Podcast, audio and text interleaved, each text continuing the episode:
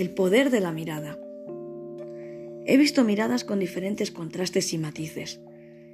Miradas puras, limpias, transparentes, habladoras, pero también conocí miradas turbias, manchadas, inaccesibles. He mantenido en mi retina y en mi mente lo mejor de todas y cada una de ellas. Intento recordar la bondad de aquella mirada sincera y trato de borrar el rencor de la desafiante. Las miradas son las frases del corazón que no encuentran el modo de salir. Actúan como vía de escape y nos ayudan a entender y a complementar el mensaje que nos quieren transmitir.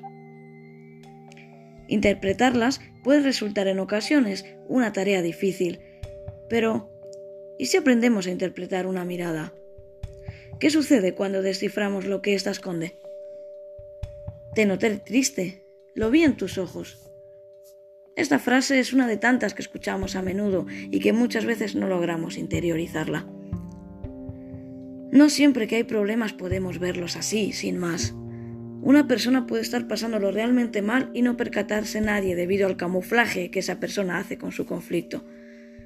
Ahora, si esa persona se sienta junto a nosotros intentando hacernos creer que todo está bien y la miramos a los ojos, sabremos si dice o no la verdad.